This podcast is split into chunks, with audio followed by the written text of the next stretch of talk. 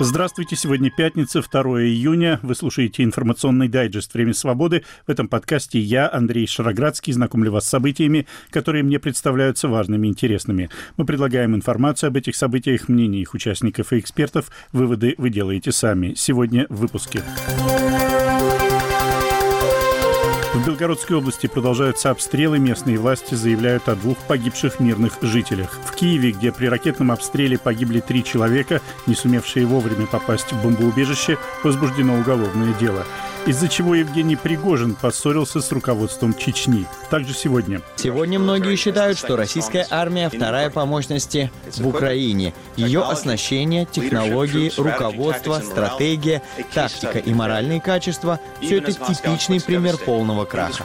Госсекретарь США Антони Блинкин считает, что война, развязанная Путиным против Украины, продемонстрировала полный провал политики президента России.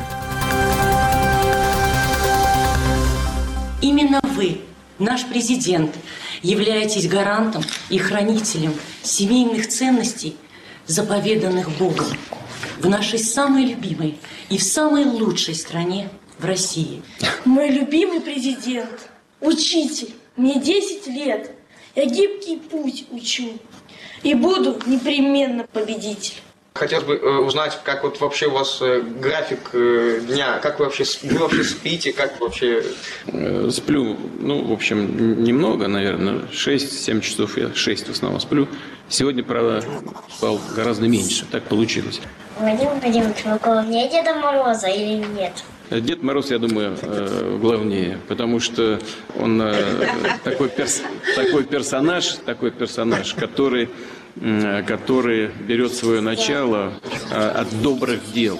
А мы все люди грешные, вот такие словословия выслушивал, вот об этом рассказывал и в этом признавался президент России Владимир Путин вчера, 1 июня, в тот день, когда Белгородская область подверглась особо интенсивным обстрелам, а тысячи людей были эвакуированы и размещены в не слишком комфортных центрах временного размещения. Сегодня белгородские областные власти сообщили о гибели двух человек и ранении еще двух при попадании мины в автомобиль в районе поселка Маслово-Пристань в Шебекинском районе. В социальных сетях появились видео горящих машин и лежащих на земле раненых людей. Как установлено с помощью геолокации, эта запись действительно сделана в районе Масловой пристани. Автомобили двигались в направлении Белгорода, то есть в сторону от границы России с Украиной. Представители Легиона Свободы России, утверждающие, что продолжают операцию на российской территории, заявили, что это российские войска обстреляли машину, приняв ее за автомобиль с диверсантами. При этом местом обстрела Легион Свободы России назвал населенный пункт, находящийся примерно в 20 километрах от Масловой пристани. Губернатор Белгородской области Вячеслав Гладков, в наших выпусках он уже стал одним из основных ньюсмейкеров, сегодня утром отчитывался о положении в области, назвав прошедшую ночь относительно спокойной. Более двух с половиной тысяч человек находятся в пунктах временного размещения Белгородской области. Тоже уже ночью люди уже практически все спали. Проехал, посмотрел, как устроились. Конечно, условия достаточно непростые. Ну, непростые в том, что спортивные, огромные спортивные объекты, где находятся сотни кроватей, где спят и взрослые, и маленькие, и пожилые, и молодые. Конечно, сейчас будем искать возможности пути расселения в более комфортных местах проживания. Много вопросов которые задают жители Шебекина и приграничных сел, ну, начиная, кто будет оплачивать коммунальные услуги, что с нашим имуществом, кто его охраняет, что с работой, что с моей ипотекой и много-много разных вопросов, которые есть у каждого человека, который сейчас находится в очень сложной ситуации. Наша задача помочь каждому, Задача непростая, но уже больше года мы занимаемся, определенный опыт есть. Надеюсь, что сейчас сможем максимально быстро организовать работу по решению конкретных задач, которые есть у каждого человека, у каждой семьи. Это был губернатор Белгородской области Вячеслав Гладков. За последние сутки о новых атаках беспилотников заявили главы других российских регионов Брянской, Курской и Смоленской областей. Обстрелу подвергся порт в оккупированном Бердянске, украинском городе на Азовском море. Владимир Путин пока, по крайней мере, комментариев по этому поводу не дает. Зато публично выступил, наконец, заместитель председателя Совета безопасности России Дмитрий Медведев, побывавший на полигоне в Волгоградской области. В отличие от постов в своем телеграм-канале, Медведев все-таки выбирал выражения, но был настроен, конечно же, очень воинственно, несмотря на то, что так называемая специальная военная операция продолжается уже 16 месяц, а война перекинулась на российскую территорию. И вот чем Медведев угрожал Украине. Ответ понятно какой. Они должны быть уничтожены. Причем не только в личном качестве. Нужно уничтожить само осиное гнездо режим этот, который сложился на Украине, он подлежит истреблению. Он должен быть уничтожен. Иначе оттуда будет постоянно исходить угроза. И придется постоянно проводить операцию типа той, которая уже больше года у нас проводится. Это был заместитель главы Совета безопасности России Дмитрий Медведев. О том, что не Россия якобы начала войну в Украине, заявил вчера Александр Лукашенко. Он сделал это на встрече в Минске с руководителями спецслужб стран Содружества независимых государств. На этой встрече Лукашенко призывал спецслужбы к единству, которое, как он уверен, коллективный Запад пытается подорвать. И вот фрагмент выступления Лукашенко на этом совещании. Оцените проскочившие у него «найдем крайних», ну и его аргументы аргументы, конечно. Пройдет время, мы еще оценим, найдем крайних и виновных. Но я абсолютно согласен с президентом Путиным, когда он говорит о том, что не мы начали эту войну. Она началась даже не в 2014 году. Она началась задолго до 2014 года. Мы здесь рядом, мы видели все, что здесь происходило. Тот э, коричневый переворот, который произошел, мы видели, к чему Украину подводят – мы видели, кто был в авангарде, но для народа я всегда говорю проще, на примере России. Все с 2014 года выли, кричали, стонали, особенно, как у нас говорят, свядомые, у вас э, такие умные все, защитить русского человека на Донбассе. Ведь они подталкивали к этому прежде всего, и у нас тоже такие были. Ну, защитили. И дети свядомые оказались, умные, продвинутые. Кто через Лачинский коридор побежал, кто через Беларусь пытался убежать, ну, благо тут у нас с Россией э, жесткие правила. Начинают осуждать, кто с Израиля, кто с Грузии. Осуждать руководство России. А что вы осуждаете? Вы вчера были сторонниками ярыми этой операции. И во-вторых, ну представьте себе, если бы в Мексике начали издеваться над гражданами э, Соединенных Штатов Америки или американцами той Мексики давно бы уже не существовало. Вот простая мотивация для народа. Это был Александр Лукашенко. Лукашенко также сокрушался, что Россия и Беларусь еще в 2014-2015 годах не довели, как он выразился, дело до конца, дав возможность Украине создать боеспособную армию. В то же время надо напомнить, что и российская армия активно модернизировалась, причем не 9 последних лет, а фактически в течение всех 23 лет правления Владимира Путина. О том, к чему уже привела начатая Путиным война в Украине, сегодня высказался госсекретарь секретарь США Энтони Блинкен. Он находится с визитом в Финляндии, стране, которая недавно присоединилась к НАТО, отказавшись от нейтрального статуса именно из-за российского вторжения в Украину 24 февраля прошлого года. При этом одной из целей так называемой специальной военной операции Кремлем, как известно, называется предотвращение расширения НАТО. Там, где Путин собирался проецировать силу, он продемонстрировал слабость. Там, где он намеревался внести раскол, он объединил, отметил Энтони Блинкин, выразивший уверенность в том, что Россия оказалась сейчас в гораздо худшем положении, чем до войны. А вот как он оценил состояние российской армии. Президент Путин на протяжении 20 лет пытался сделать российскую армию современной, с новейшим оружием, эффективным командованием и хорошо обученными и экипированными военными. Кремль часто заявлял, что у него вторая по мощности армия в мире, и многие в это верили. Сегодня многие считают, что российская армия вторая по мощности в Украине. Ее оснащение, технологии, руководство, стратегия, тактика и моральные качества — все это типичный пример полного краха.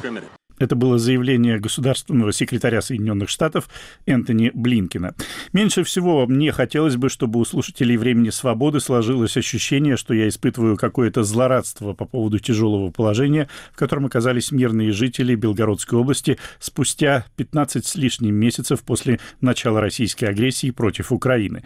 Но важно сказать о другом. Сейчас есть много видео, на котором жители Белгородской области требуют принять срочные меры, чтобы обеспечить их безопасность. Вирусным, к примеру, стало обращение студентки из Шебекина, заявляющей, что у нее и ее семьи нет средств, чтобы самостоятельно уехать из города. Вот только требования остановить войну в этом обращении нет. Давайте послушаем. Я учусь в одном из местных техникумов, но из-за постоянных обстрелов об учебе не бывает и речи. У моей семьи нет финансов и возможности выехать за пределы города. Я не один раз попадала под обстрелы. Я не один раз видела, как люди выбегали из домов буквально в нижнем белье и бежали кто куда, в укрытие, в подвалы, просто падали на землю и прятались. Я видела, как матеря закрывали с собой своих детей. Я видела страх и панику в глазах людей. Мне страшно осознавать, что дети в 7 лет знают, что такое солнцепек и грады. Эта ситуация буквально ломает психику наших детей. У народа не выдерживают нервы. Женщины плачут практически каждый раз. Я хочу жить так же, как и живут другие города России. Шебекино – это часть России. Мы – Российская Федерация, и мы просим помощи. Мы не знаем, кто нас защитит, кто нам поможет, почему мы должны сами, своими силами покидать город, почему мы должны покидать землю, на которой мы родились. Отодвиньте линию фронта и спасите Белгородскую область и город Шебекино. Вот так, отодвиньте линию фронта. Нельзя одновременно поддерживать агрессивную войну и ужасаться ее последствиям. Должна появиться хоть какая-то причинно-следственная связь. Связь между преступлением и наказанием. Написал в своем сегодняшнем комментарии для Радио Свобода украинский журналист Виталий Портников. Напомню, адрес нашего сайта www.svoboda.org. Вы слушаете информационный дайджест «Время свободы». Сегодня пятница, 2 июня. Тема выпуска представляю я, Андрей Шароградский. Минувшей ночью, по данным командования ВСУ, российская армия вновь атаковала Украину, выпустив не менее 15 крылатых ракет и 21 беспилотник «Камикадзе» иранского производства типа «Шахет». Как сообщается в утренней сводке Генштаба ВСУ, все ракеты и дроны были сбиты. 1 июня российская армия нанесла по Украине 12 ракетных ударов, в том числе выпустив 10 ракет типа «Искандер» по Киеву и две ракеты комплекса С-300 по Харькову. Как сообщил главком ВСУ Валерий Залужный, Южный, цитата, заходили с северного направления, атакуя Киев, маневрировали, пытаясь ввести в заблуждение нашу противовоздушную оборону.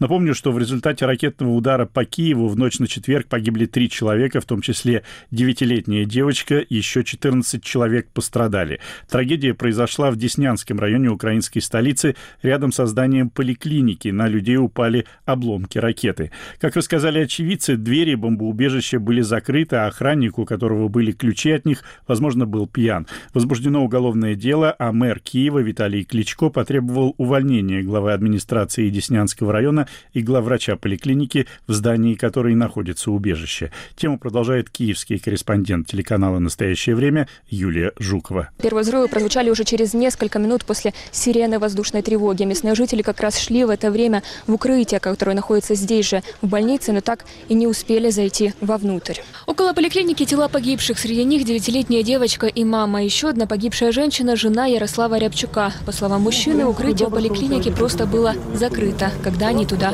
пришли. Я подошел, стояли дети, мои тоже, супруга. Сейчас она уже лежит, кстати. Чисто потому, что не открыли дверь. Ваша дружина? Да, да, моя дружина. Вон. Попросили меня обойти, может, там разбужу его или еще как-то там достучусь до него пока я просто обижал, случился взрыв, ну, тоже посыпался там стекло и так далее, я уже понял, что нужно бежать обратно. Когда уже обратно прибежал, уже все, там, ну, то есть куча крови, куча женщин, дети. Местные жители рассказывают, укрытие во время воздушной тревоги в поликлинике было закрыто не в первый раз. Говорят, жаловались, но проблему никто не решал. Сколько нас оскорбляли, выгоняли отсюда. Мы добивались, чтобы здесь сделали нормальные условия, раз здесь убежище. Мы просто не успели добежать. Если бы хотя бы домой добежать, ну, а меня просто отправили на ту сторону. Как обычно, мы стоим по 10-15 минут, арабаним, стучим, он это стоит. И нас никто не пускал. Пока, пока пьяного разбудить должны были. А потом еще оскорблял нас три дня назад, что мы здесь ходим, бездельники по ночам, мешаем ему все. Местные чиновники говорят, что охранник все-таки пытался открыть дверь в укрытие, но в этот момент случился взрыв. В любом случае, в этом всем сейчас разбирается следствие, а также выясняет, был ли охранник трезв.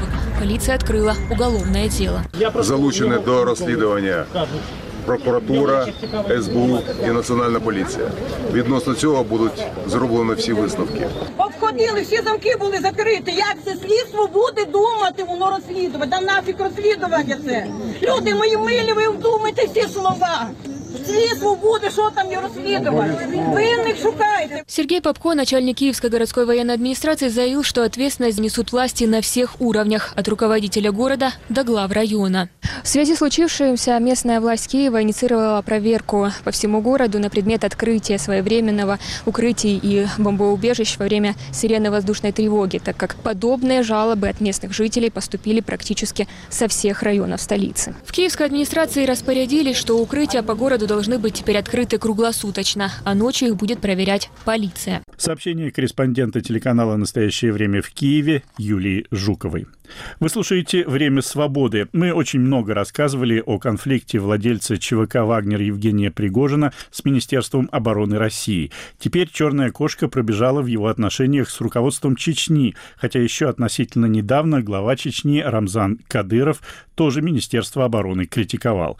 На днях пресс-служба Пригожина опубликовала его ответ на запрос журналистов, которые спрашивали, может ли батальон «Ахмат» освободить самопровозглашенную ДНР.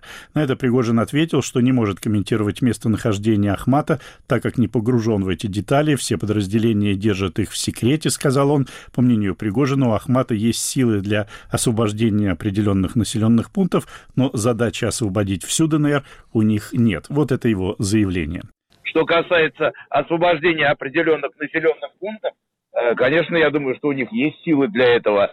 Им же не стоит задача все ДНР освободить. И Кадыров, насколько я понимаю, об этом не говорил. Они будут заниматься определенными направлениями, э, в которых будут действовать это был владелец ЧВК «Вагнер» Евгений Пригожин. В ответ на эти слова в Грозном возмутились. Двоюродный брат Кадырова Адам Делимханов предложил Пригожину встретиться, чтобы обсудить его слова и поведение. Делимханов фактически, как говорится на стремительно распространяющемся и в обиходной речи в России блатном жаргоне, забил Кадырову стрелку. Но эти слова стоит послушать, по ним косвенно можно судить, в каких отношениях сейчас ЧВК «Вагнер», батальон «Ахмат», подразделение регулярной армии России, и, что важно, получить лишнее подтверждение, пусть и косвенное, того, какой огромной ценой достался российской стороне восьмимесячный месячный штурм Бахмута. Итак, говорит депутат Госдумы Адам Делимханов. Увидел в телеграм-канале обращение или заявление Евгения Пригожина, в котором он говорит, что ему непонятна задача, чем занимается подразделение «Ахмат». Естественно, что, Женя, ты не понимаешь, ты не должен понимать. Если тебе что-то непонятно, ты в любое время можешь связаться, обозначить место, время, и мы тебе объясним, что тебе непонятно. Это раз. Во-вторых, что ты стал уже блогером, и, на весь мир кричишь, орешь, что а, у нас только проблемы, и что нет боеприпасов и так далее и тому подобное. Мы все знаем, сколько людей положил направление Бахмута за 7-8 месяцев, кто и был руководителем. Хватит болтать, давай говори, где что, и увидимся и решим этот вопрос. Это был депутат Государственной Думы России Адам Делимханов. В том же фамильярно-пацанском стиле к Пригожину обратился и спикер парламента Чечни Магомед Даудов. И он тоже предложил Пригожину встретиться и объясниться по-мужски. Не забывай, Женя, благодаря кому у тебя частная военная компания делает? Благодаря кому у тебя там самолеты, вертолеты, РСЗО, 3 10 Да с таким вооружением еще 50 тысяч бойцов, плюс, э, как говорится, и все заключенные, всех в тюрем, короче говоря, да, если такими темпами ты пойдешь дальше, да, что ничего хорошего из-за этого не выйдет. Да. Э, насчет твоих высказываний, э, как мы уже сказали, локацию скинь, в любое время, в любом месте, как мужчина мужчина, мы встретимся. А это было заявление спикера парламента Чечни Магомеда Даудова. Замечу, кстати, что в словах Делимханова и Даудова не было такого типичного для Рамзана Кадырова предложения извиниться. Речь шла именно о так называемой «стрелке». В ответ на эти заявления Пригожин написал в социальных сетях, что всем участникам этого разговора хорошо известен номер его телефона, так что с ним можно связаться напрямую. Первое время казалось, что Пригожин хочет сгладить конфликт, но он пустил в ход тяжелую артиллерию. Свой ответ на заявление выступление Делимханова и Даудова опубликовал никто иной, как Дмитрий Вагнер-Уткин, бывший офицер спецназа, чей позывной стал названием принадлежащего Пригожину ЧВК. Уткин никогда интервью журналистам не дает, да и вообще публичности сторонится. На этот раз он выступил, да еще и напомнил, что является участником обеих войн в Чечне.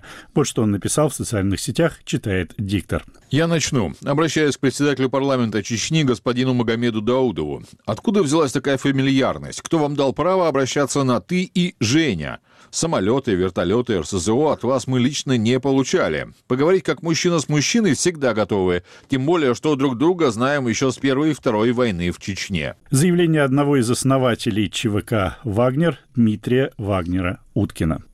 Пока в Украине, а теперь и в России продолжается война, на которую уходят гигантские объемы российских бюджетных средств и огромные людские ресурсы, упорное нежелание так называемых российских системных либералов замечать войну и ее влияние на российскую действительность периодически приводит к довольно курьезным случаям. За примером далеко ходить не надо. На днях состоялось заседание правительственной комиссии по поддержке в России малого и среднего бизнеса. Об этом реплика нашего экономического обозревателя Максима Бланта. Главным докладчиком выступил министр экономики Максим Решетников, который предложил сконцентрироваться на поддержке четырех категорий предприятий сектора. А именно, начинающих, растущих, уже выросших и даже переросших средний размер, ну и, конечно, тех, кто трудится в так называемых приоритетных отраслях, куда же без них. Иными словами, сложно себе представить малое или среднее предприятие, которое не относилось бы к одной из этих четырех категорий. Так что совпало, что за три дня до заседания этой правительственной комиссии состоялось другое заседание Совета регионов опоры России. И выступал там глава Сбербанка Герман Греф. Каким боком Греф относится к малому или даже среднему бизнесу, вопрос не ко мне. Но он выступил и назвал 20% долю которую в российском ВВП занимает малый и средний бизнес, стыдной и, цитирую, заколдованной. Доказательство привел цифры, из которых следует, что с 2018 года, а это именно тот год, когда началась реализация национального проекта поддержки малого и среднего бизнеса, так вот, с 2018 года доля малого и среднего бизнеса в ВВП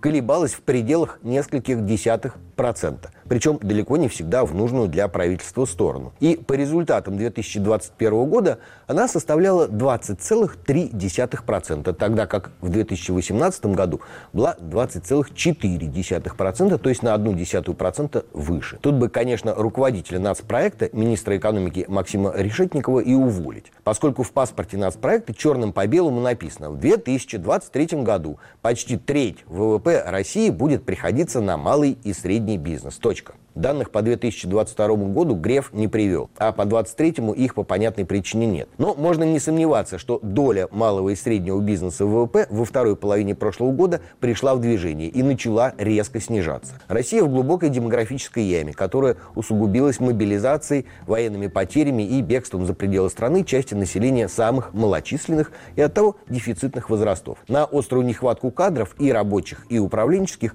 жалуются практически все предприятия всех отраслей отраслей и размеров. Военно-промышленный комплекс в сентябре прошлого года вдвое повысил оклады, предоставляет своим работникам бронь от мобилизации и выгребает с рынка все, что только может. Хотя кадровый голод до конца утолить не может даже он. Судя по состоянию федерального бюджета, доля оборонки в российском ВВП растет беспрецедентными темпами. И если взглянуть на ситуацию, помня все это, становится очевидной несвоевременность привычных стенаний о незавидной судьбе малого и среднего бизнеса, равно как и новых инициатив, направленных на его поддержку. Поддерживать предпринимательскую инициативу, выделять льготные кредиты, давать в лизинг оборудование, освобождать от налогов и проверок, все это, к слову, давно уже делается, имеет смысл в экономике, которая страдает от высокой безработицы и остро нуждается в новых рабочих местах. А сейчас в России это явно не тот случай. Вместо всех головоломных пространных стратегий поддержки малого и среднего бизнеса чиновникам из Минэкономики, если уж они действительно так хотят повысить долю малого бизнеса в российском ВВП, достаточно было бы выбить одну единственную льготу – исключение работников малых и средних предприятий из мобилизационных списков. Тогда от желающих открыть пекарню, барбершоп или организовать производство экологически невинных крафтовых товаров не было бы отбоя. Но это из разряда крамольных фантазий. Пока, повторюсь, опережающими темпами растет доля ВВП военно-промышленного сектора. И это совсем не малый бизнес. А вот после войны, когда станет очевидно, что танки и снаряды в таком количестве производить не нужно, а нужны товары народного потребления, для поддержки предпринимательской инициативы не останется никаких ресурсов, ни финансовых, ни материальных. Однажды это со страной уже происходило. Тогда она называлась СССР и всеми силами пыталась победить в гонке вооружений. И даже, наверное, вырвалась вперед в этой самой гонке. Только народно-хозяйственный комплекс не выдержал, обвалился под собственной тяжестью. Потом большие надежды возлагались на конверсию. Но очень быстро выяснилось, что танковые заводы не очень приспособлены к выпуску, например, автомобилей. Сейчас все движется в том же направлении, так что и результат не только предсказуем, но и уже однажды получен опытным путем. Реплика экономического обозревателя «Радио Свобода» Максима Бланта. Ну и пара новостей культуры для пятничного выпуска «Времени свободы». Суд в Москве отклонил иски пародиста Максима Галкина и продюсера и шоумена Семена Слепакова, попытавшихся оспорить включение их Министерством юстиции в список так называемых иностранных агентов. Аналогичный иск подавала и певица Земфира Рамазанова. Прорыв звезд-предателей на родину не состоялся, так злорадно отреагировал телеканал «Царь Град, чей обозреватель Андрей Перло прямо намекнул, что обращение Галкина, Слепакова и Земфиры Рамазановой в суд не было бы, если бы в Конституции России была бы отменена статья, запрещающая лишение российского гражданства. Напомню, что эта статья устояла даже после так называемого всенародного голосования по изменениям в Конституцию. Я использую формулировку бюллетеня на этом голосовании. А на сайте певицы Надежды Кадышевой появилось неожиданное сообщение о том, что Кадышева Кадышева собирается провести 4 июня, в день рождения Алексея Навального, концерт в поддержку основателя Фонда борьбы с коррупцией. Сообщение оказалось, правда, фейковым, но в креативе хакерам не откажешь. Концерт, поющий обычно народные песни Кадышевой, по их версии, должен был состояться в концертном зале Мариинского театра в Петербурге, которым руководит большой друг Владимира Путина Валерий Гергиев. Я и моя команда решили использовать наш творческий потенциал и популярность, чтобы поддержать поддержать Навального и выразить нашу надежду на лучшее будущее. Говорится в этом фейковом, правда, анонсе. Вы слушали информационный дайджест «Время свободы». Его темы представил я, Андрей Шароградский, продюсер выпуска Андрей Амочкин. Наш подкаст можно слушать на сайте «Радио Свобода». К вашим услугам популярные приложения подкастов и наша платформа на базе хостинга YouTube «Радио Свобода Лайв». Подписывайтесь на нее и на телеграм-канал «Время свободы». Ну а у меня на сегодня все. До свидания.